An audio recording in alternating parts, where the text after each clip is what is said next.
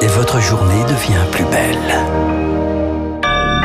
Bon réveil, bonne journée, soyez les bienvenus sur Radio Classique. Nous sommes le mardi 23 mars, il est 7h.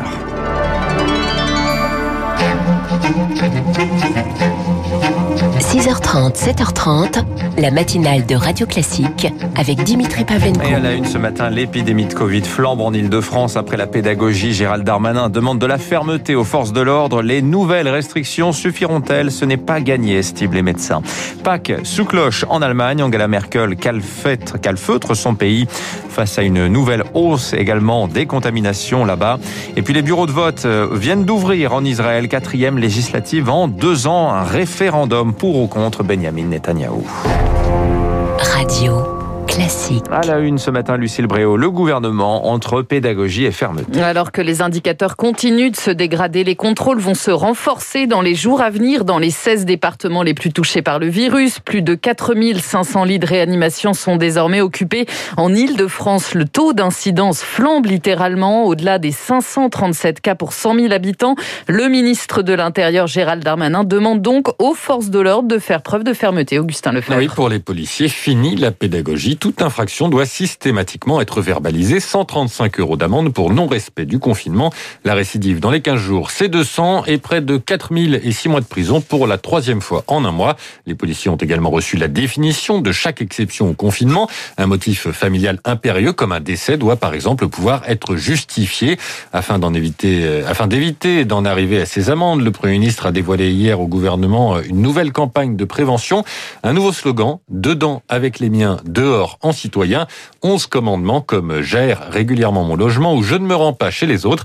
Les ministres ont été priés de se mobiliser pour les diffuser et de faire oublier le fiasco des attestations du week-end dernier. Freiner le virus sans enfermer les Français, c'est le nouveau credo, on l'a compris, mais cela suffira-t-il? Pas sûr pour Philippe Juvin, le chef des urgences de l'hôpital Georges Pompidou à Paris. Les mesures sont des mesures de procrastination. Il n'y a aucun avantage sanitaire et au point de vue économique et social, on va plutôt tendre les choses. La seule mesure qu'il aurait fallu prendre, c'est aller acheter des vaccins en grand nombre ouvrir les vaccinodromes. C'était un gros mot dans le vocabulaire gouvernemental. Ça y est, maintenant, ils disent qu'ils vont le mettre il faut vacciner 24 heures sur 24, 7 jours sur 7 dans toutes les communes de France. C'est ça la solution. Des vaccinodromes 35 vont finalement voir le jour à travers tout le pays avec l'aide de l'armée et des pompiers. Objectif toujours vacciner 30 millions de personnes d'ici l'été. Emmanuel Macron lui se rend ce matin dans un centre de vaccination à Valenciennes, dans le Nord. La France qui sur ce front-là mise de moins en moins sur le vaccin d'AstraZeneca. Le produit du laboratoire anglo-suédois n'inspire plus vraiment confiance d'après un sondage YouGov publié hier, 61% des Français estiment qu'il n'est pas sûr. Le mal semble fait dans l'opinion, Rémi Pfister. Démarrer la campagne vaccinale en ville, c'était ce qu'on attendait d'AstraZeneca, mais les médecins n'y croient plus. Après sa suspension temporaire, les livraisons ont été totalement désorganisées. Comme beaucoup de généralistes, Jean-Paul Hamon de la Fédération des médecins de France ne recevra aucune dose cette semaine. Donc on va annuler ce qui était prévu. Et ben normalement la semaine du 29, on devait toucher 1 400 000 doses. C'est pas avec ça qu'on va vacciner massivement. Hein. Les pharmaciens, eux, n'auront que 300 000 doses. Encore faut-il que les patients soient au rendez-vous. La défiance vis-à-vis d'AstraZeneca est une réalité. Philippe Bessé, président de la Fédération des syndicats pharmaceutiques, a beau faire de la pédagogie. Pour lui, le sursaut de la campagne en ville viendra du vaccin Pfizer. Pfizer en pharmacie, c'est jouable à partir du moment où euh, l'agence européenne valide le transport à moins 20, c'est-à-dire dans des congélateurs normaux. Dès que nous pourrons, euh, le circuit pharmaceutique reprendra euh, sa place normale et nous pourrons vacciner avec le vaccin Pfizer. AstraZeneca a dévoilé hier une nouvelle étude démontrant l'efficacité de son injection, mais en France et en Europe, les regards se tournent désormais vers le vaccin Johnson Johnson qui devrait être disponible mi-avril et le russe Sputnik V en cours d'étude par l'Agence européenne du médicament. À noter qu'à Nantes, une enquête vient d'être ouverte après le décès d'un étudiant en médecine de 24 ans. Il est mort d'une thrombose jeudi dernier, dix jours après avoir reçu une première dose d'AstraZeneca. Aucun lien n'a été établi pour l'instant. AstraZeneca, objet d'un bras de fer diplomatique intense en Europe. Cette nuit, Angela Merkel s'est dite prête à soutenir le blocage des exportations par l'Union européenne si les doses prévues ne sont pas livrées.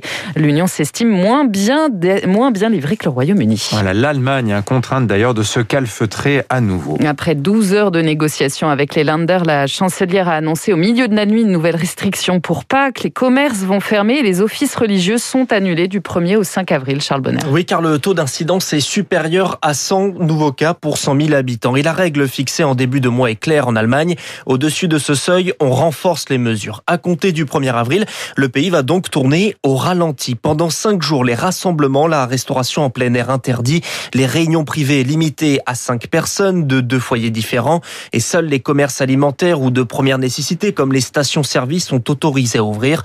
Le but est de freiner la hausse exponentielle des cas. Nous sommes face à une nouvelle épidémie, explique Angela Merkel. Le variant britannique est plus mortel, plus infectieux et plus contagieux. À l'issue d'une réunion qui a duré donc 12 heures, la chancelière insiste sur une stratégie de test. Les entreprises doivent en proposer deux fois par semaine à leurs employés. Et d'ici mi-avril, 3 millions et demi de personnes devraient être vaccinées toutes les semaines. À l'étranger, en bref, une nouvelle fusillade a fait 10 morts cette nuit aux États-Unis, dont un policier dans un supermarché de la ville de Boulder, c'est dans le Colorado. Un suspect blessé a été arrêté. En Israël, on vote aujourd'hui. Nouvelles élections législatives, les quatrièmes en deux ans. Les bureaux de vote ont ouvert il y a une heure. Benjamin Netanyahu, qui cumule plus de 15 années au pouvoir, est en bonne position pour rester Premier ministre. L'enjeu, c'est de savoir s'il disposera de la majorité à la Knesset, le Parlement israélien. Marc Tédé. Fini les débats sur la colonisation ou sur le service militaire, même pour les religieux. Selon l'essayiste politique Philippe Villela, ces législatives se résument à un référendum sur la personnalité de celui que tous surnomment ici Bibi. Le débat politique israélien, c'est pour Bibi ou contre Bibi?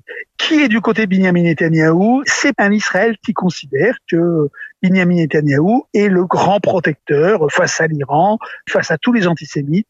Un électorat qui finalement lui pardonne tout. Un rôle de protecteur revendiqué aussi après le succès de la campagne de vaccination contre le coronavirus.